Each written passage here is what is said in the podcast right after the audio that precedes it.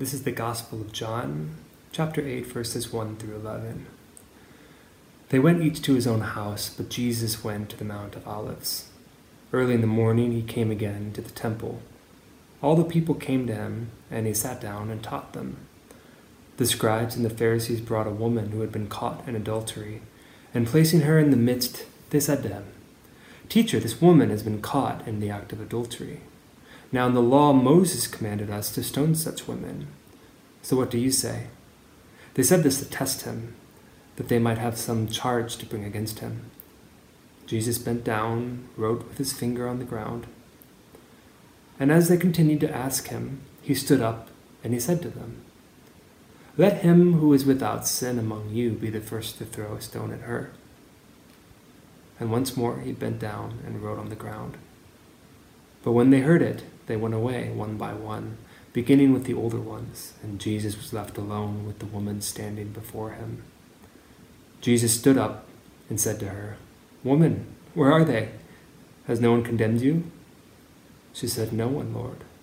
And Jesus said, Neither do I condemn you. Go, and from now on, sin no more. Welcome. Great to have you with us here at our living room service at Mosaic Berlin. My name is Tobias and I'll be preaching from the Bible today. We are in the midst of a preaching series called Waymaker, where we look at different encounters that people have with Jesus. And we will see, and we've already seen in this preaching series, that there is a thousand ways how people can encounter Jesus, how Jesus enters into a person's life. But one thing that they all have in common is that it is always something extraordinary that happens when Jesus comes into a person's life. And that's the same with the story that we are looking at today. Tyler has just read it. Jesus meets a woman who had committed adultery. And we find this text in the Bible in the Gospel of John, chapter 8, and it's the story of a woman who is deeply in trouble. And it reminds me of a situation where I've been in trouble as well. And I just want to tell the story of me being in sixth or seventh grade in school, and um, it's winter outside. Um, there's snow everywhere, and I've I'm meeting up with two of my friends, and um, we are a little bit bored. And someone someone says, "Oh, let's let's have a dare." And my house, the house where I lived in, was in a one way street where once in a while there was a car coming through, and um, well, the dare was to take one of the snowballs and try and hit the car. So, guess who could do it? Um, guess who uh, who was um, made to do it, who got to do it? Well, of course, it was me. So the next car comes through the street. I'm making my snowball and hit right on the windshield, and the the car slams the brakes, um, goes back beeping, and this young guy, this young fellow, gets out and starts screaming at me. And one of my friends is pointing at me, the other one is ducking behind the car, so it's just me there, and this guy is just having a go at me like crazy. And um, eventually the guy is done and takes off. I'm completely done. I'm I'm I don't know what to do with myself. Um, I'm completely discouraged, and um, yeah, c- can't really do anything for the rest of the day. And then the best thing is that a few days later, I found out um, that that guy is is at my school. So basically, I needed to run into him once in a while, and it was just shocking. So it really wasn't the best idea that we had there. Um, but anyway, back to our text. Let's rather talk about the trouble that the woman got herself in. So um, it's a rather explosive event that is told here. Um, this is about sex and intrigue and uh, failed false morals, death penalties, and and and so on and so forth. So there's quite a lot of stuff going on here in the text, um, and we have a cunning accusation a wise answer, and an unexpected turn. Those are my three points that I just want to go through with you today. So let let's look at this together. A cunning accusation. So Jesus has gathered a crowd, around him and is teaching them. And while in the middle of teaching them, there are these Pharisees and the scribes, the very zealous and the very, um, re- yeah, the very particularly zealous religious leaders who bring in this woman who had been caught in the act of adultery. And they put her in the middle and say, Teacher, this woman has been caught in the act of adultery. Now, in the law, Moses commanded us to stone such women. So, what do you say? Well, the first thing that comes to my mind is where is the man? Okay, we know that the woman was caught in adultery and she was dragged into this um, into this public scene. But where is the man? I mean, the woman could hardly have committed adultery by herself. So has he has he fled? Did the Pharisees let him go and only keep the woman? Is he perhaps even among those present? We don't know.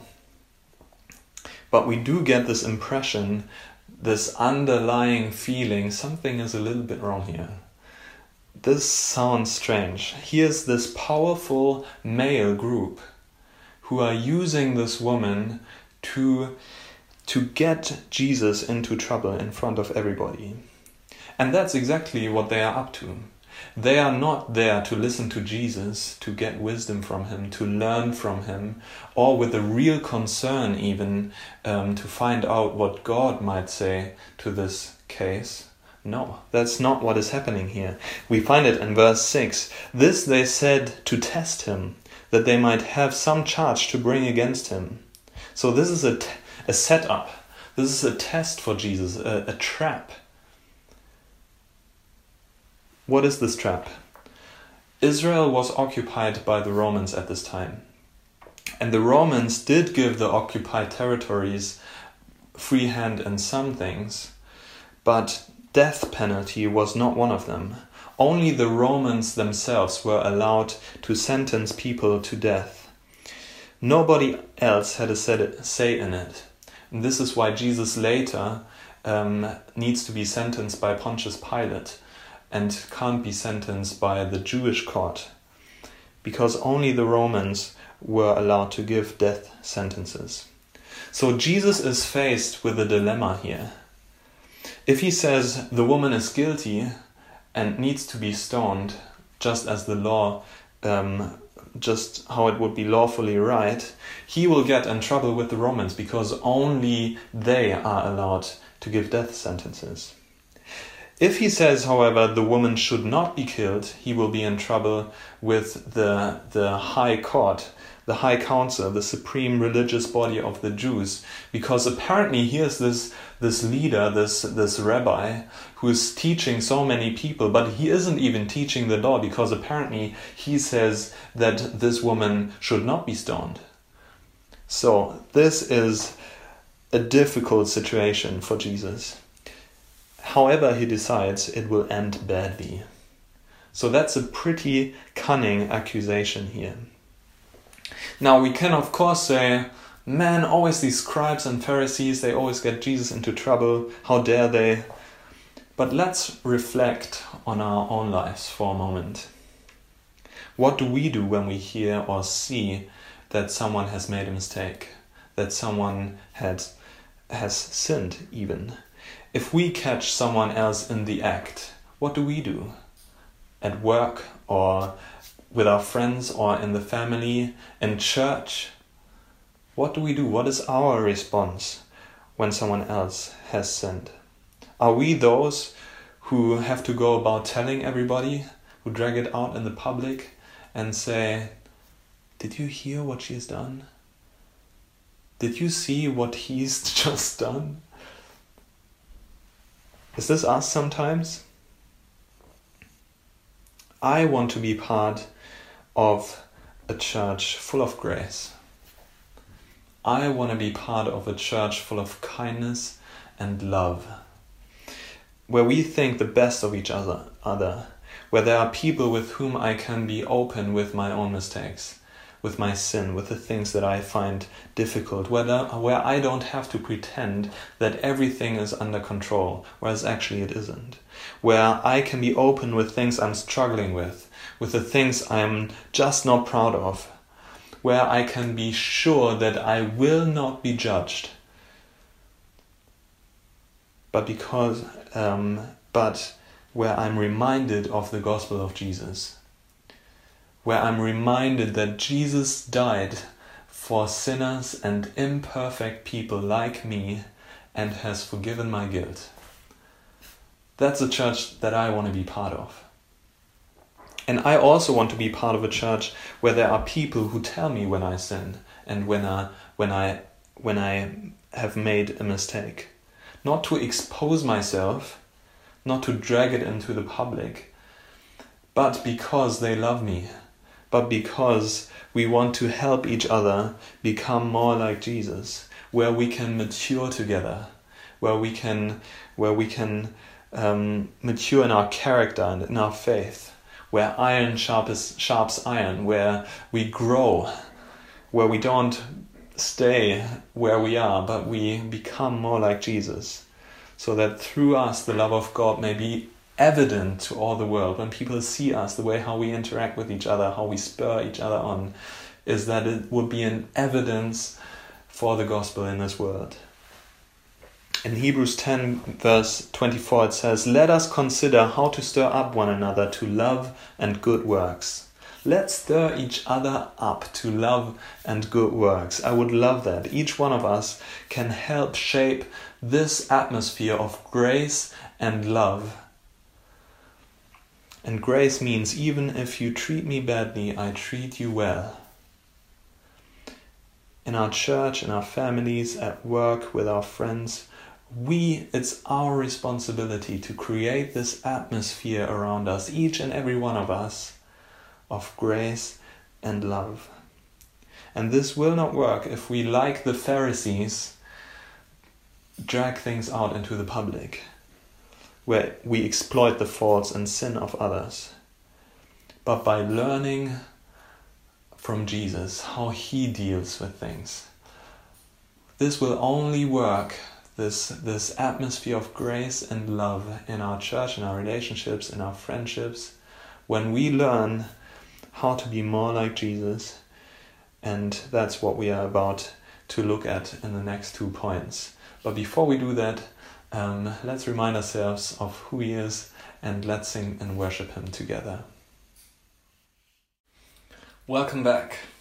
We've just looked at this cunning accusation and we have seen that most or sometimes we are more like the Pharisees than most of us would like to be. And we've also seen that if we want to create an atmosphere of love and grace around us, we will have to look at Jesus and learn from him how he does things, and we have to become more like him. So let's now take a look at the reaction of Jesus. That's what we want to do now. We want to learn from him how he gets out of this situation. So we'll get, uh, so this is the second point a wise answer. So, how does Jesus answer to this dilemma he is faced with? Firstly, it's quite a strange reaction that he shows. It says in verse 7 Jesus bent down and wrote with his finger on the ground. Okay, Jesus, what is this now? And I guess we'd all love to know what Jesus actually wrote on the ground. Sadly, we're just left with speculation because it doesn't say it in, in the text here, and I know we should always be careful about speculation. But sometimes it's just too hard to resist. Sometimes the temptation is just too great. So I looked at the commentaries, and different commentators say different things and speculate about different things, what he could have meant by writing on the ground. So I just want to briefly mention these three possibilities, possible explanations of what Jesus has done here. One group of um, commentators says that Jesus might have written the sin of the people who accused this woman in the ground, so that they would have looked and seen what they were actually guilty of themselves. That's the first possible explanation. The second group of commentators see a reference to the book of Jeremiah. That's a book in the Old Testament, a prophetic book. And um, they see a reference to Jeremiah 17, verse 13, where it says, Those who turn away from you shall be written in the earth, for they have forsaken the Lord, the fountain of living water. And the commentators uh, see a warning to the Pharisees here. They say Jesus knows about the scripture, he writes them their names in the earth to show that this prophetic word actually applies to them because they have forsaken God, the spring of living water. That's why their names are written in the earth. The third possible explanation is probably the least controversial one is that Jesus just shows his complete disinterest. He's just not interest in, interested in what those Pharisees are up to here. The, because they approach him and they want to make him judge over this woman. And that's what Jesus says I don't want to do that. So he bends down, writes on the earth, um, and does something which was apparently common at the time when you wanted the people around you to change the topic to just show I'm not interested. So Jesus refused to act as a judge. This is probably the most the most viable explanation here. It says in John 3:17, "For God did not send his son into the world to condemn the world, but in order that the world might be saved through him." So Jesus shows his disinterest but the Pharisees are not so quick to give up. They they keep pursuing and they keep pursuing this answer. They go ahead and ask him. And then he gets up and says the sentence that a lot of us are quite familiar with. He says, Let him who is without sin among you be the first to throw a stone at her. And what he says and means by this is so if you want to stone her, if you want to execute her, then you do have to do it right. The law requires that the witnesses of the adultery are the first to throw the stone at um, the adulterer. So they have to begin with the execution. We find this in Deuteronomy 17, verse 7. And the witnesses, so the witnesses must be the first to start. So Jesus says, Who is in charge here? So, who of you is it that um, testified uh, to this adultery? Which one of you brought this woman to me without also bringing the man and letting the man go? Which one of you thought up of this humiliation of this poor woman? Let him show themselves and let him cast the first stone. And even more, he says, let the one who is without sin cast the first stone. And what he doesn't mean is someone who is completely without sin, because everyone already knew back then that there is no hu- normal human being that is without sin. He is talking about the same sin. So let the one cast the first stone who is without adultery, who or some similarly drastic sin. Let that one cast the first stone, at least who is um, who is without the the desire to even do such a sin, such a sin. And this turns the tide. In verse 9 it says, But when they heard it, they went away one by one, beginning with the older ones. What a wise answer with which Jesus solves this dilemma the focus goes away from the accused to the accuser. The focus just turns, and their own conscience convicts them one by one. What a wise answer, and what an encouragement that Jesus knows how to solve hopeless situations, because that was a hopeless situation, that was a dilemma. No one, how, how would you get out of it? But Jesus knows how to solve hopeless situations. And maybe you are right now where you are sat in your living room or where you're ever watching are in a, in a hopeless situation. Maybe you have to make a decision and you don't know really what to decide. Maybe you've got some um, some concern about about something. Maybe um, you have a financial trouble, or you've got you are in a difficult relationship, or um, a different a difficult situation you find yourself in, and let me invite you to come to Jesus with it. Let me invite you um, to come to Him. He has experience in solving hopeless situations. That is the experience, that is the story of thousands and thousands of people who belong to God, who have belonged to God through the ages. Let me read Psalm 18 to you, at least a short part of it. It says there, He sent from on high, He took me, He drew me out of many waters, He rescued me from my strong enemy and from those who hated me, for they were too mighty for me. They confronted me in the day of my calamity, but the Lord was my support. He brought me out into a broad place. He rescued me because he delighted in me. Isn't that wonderful news that God delights in me, that God delights in you. He delights in us. He is pleased with us. He loves us. That's amazing. So let's come to Him in a time of need and trust that He has ways to sort out our difficult, our hopeless situations. He is the one who builds bridges and breaks down barriers. He is our waymaker. He knows how to solve these situations.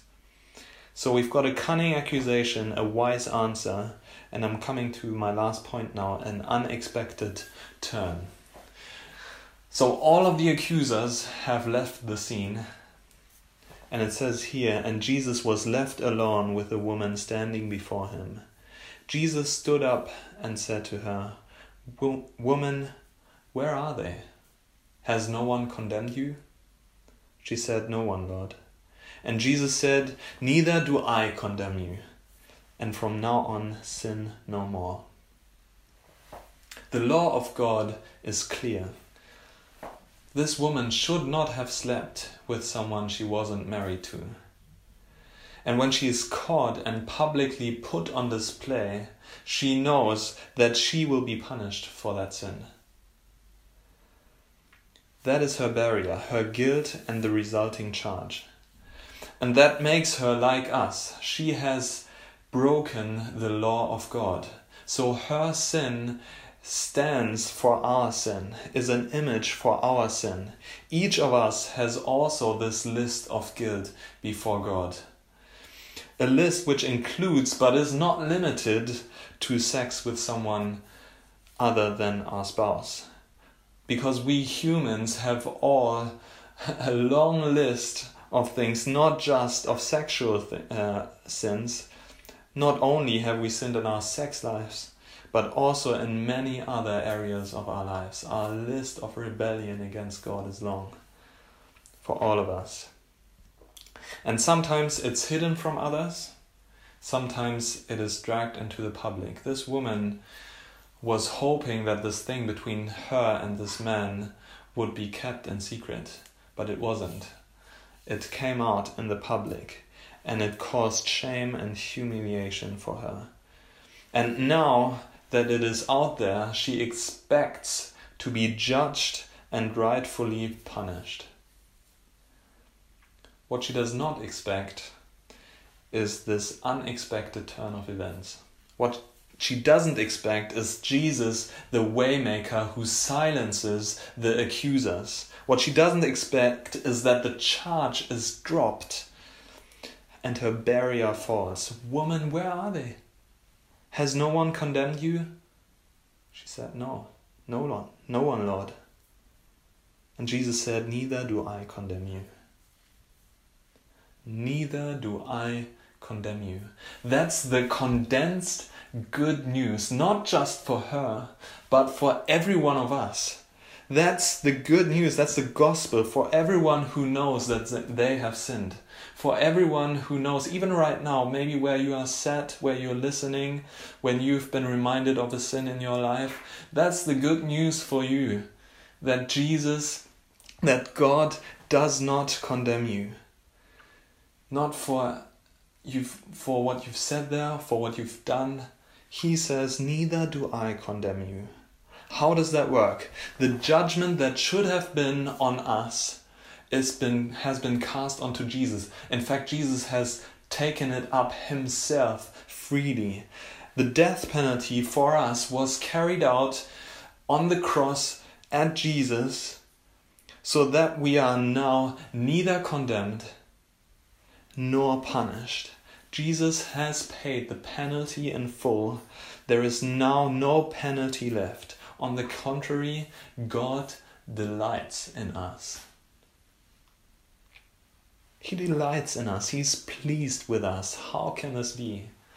He's like this father, father who is running towards his wayward son, who is taking him in his arms and giving him a new ring around his finger and giving him a new cloak and being generous with him and celebrating a big party with him. That's our Father. We belong to his family.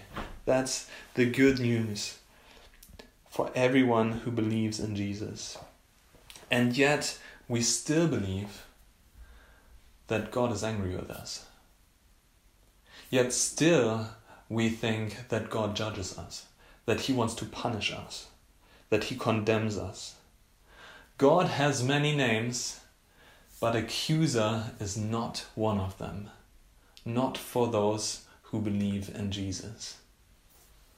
Not if you belong to Jesus. God does not condemn you. Romans 8, verse 33, it says, Who shall bring any charge against God's elect? Who shall bring any charge against God's elect? There is someone who wants to bring charge against God's elect but his name is not God. His name is the enemy, the accuser of the brethren. Day and night, the voice of the enemy, he uh, comes to us and, and wants to lie to us and accuses us. I cannot believe what you've done there again. What a pathetic Christian you are. You are not allowed to come to God when you haven't fixed this. Where is your faith? Look at your prayer life. That's ridiculous. We believe these voices far too often. Do you know what it goes on to say here in the Bible, in this passage? Romans 8.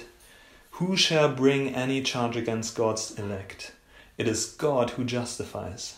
Who is to condemn? Christ Jesus is the one who died, more than that, who was raised, who is at the right hand of God, who indeed is interceding for us.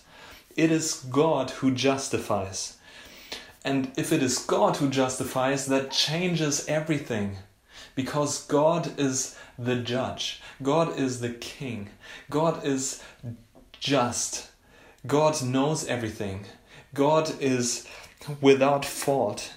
He is the party offended. He is the one that we have offended. He can't make mistakes. He cannot lie. And his judgment is final. And what is his judgment? What is his verdict?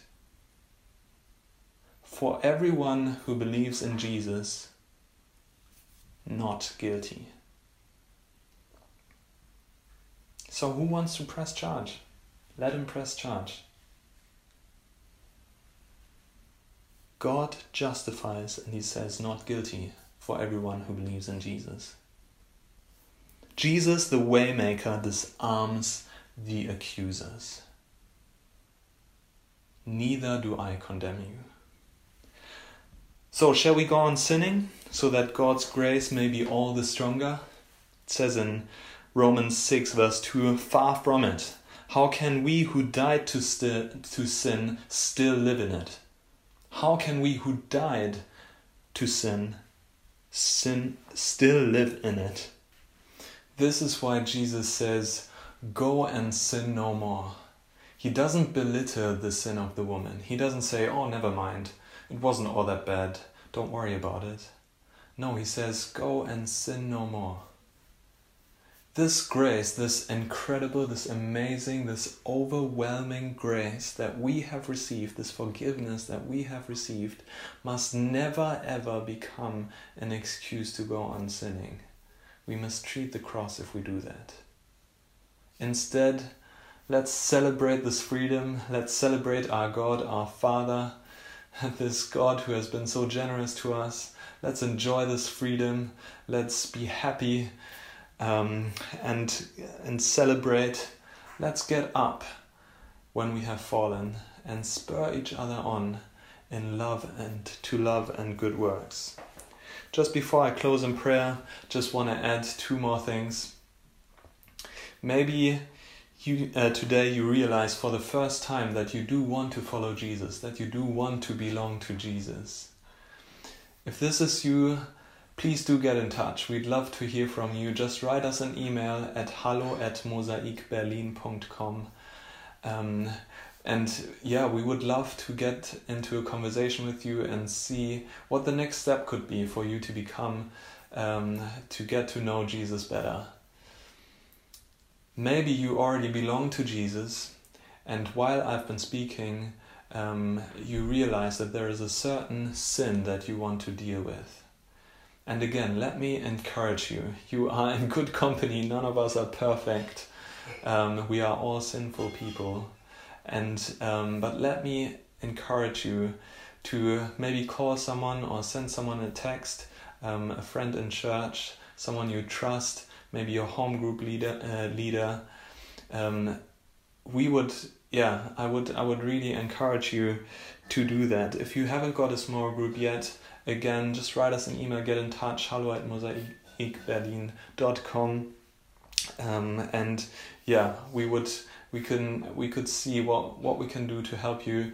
Um, we do we are gonna treat this discreetly. Um, we're not wanting to put this in the to the public at all. Um, so yeah, just please do get in touch. Um, yeah, I've just seen in my own life um, how good it is to confess sin to a brother, also to my wife Sarah, um, and I've experienced in my own life that the burden was lifted off from me when I um, when I confessed sin. So let me encourage you: do not stay alone with this, um, but do open up about it, um, and yeah, to someone that you trust. Um, yeah, I've experienced it in my own life. This liberating power of Jesus and of um, putting things out there into the light. Let's pray. Father, thank you so much for this amazing grace that you have shown us in your Son, Jesus Christ, by sending him to the cross and dying um, and receiving this death penalty that was that should have been for us. Jesus, thank you so much for your obedience that you went to the cross um, to forgive our sins. Um, thank you so much that you never condemn. You never come to condemn, but you always come to set free. Jesus, thank you so much for that. And I do pray for everyone right now who is listening, um, who is sitting there in front of a screen, um, and who might feel condemned. Um, may it be because of the sin that has come to mind, um, or just even for, for no reason. Um, feeling accused. God, I pray that your Holy Spirit right now would draw close um, would lift people up, um, would restore, would refresh. Please, Holy Spirit, come right now and refresh my brothers and sisters that none of them would have to stay under condemnation, but would feel freedom of accusation. God, I pray for every voice of the enemy, um, every voice that wants to accuse my brothers and sisters. Um, pray that they would this voice would be silent right now in the name of Jesus. Pray for everyone um, who um, still wants to get to know you, Jesus. I pray that you would touch them and um, draw very close to them. I pray that in the name of Jesus. We thank you for your amazing grace. We worship you, Father. and we praise your name. Amen. Let's sing together.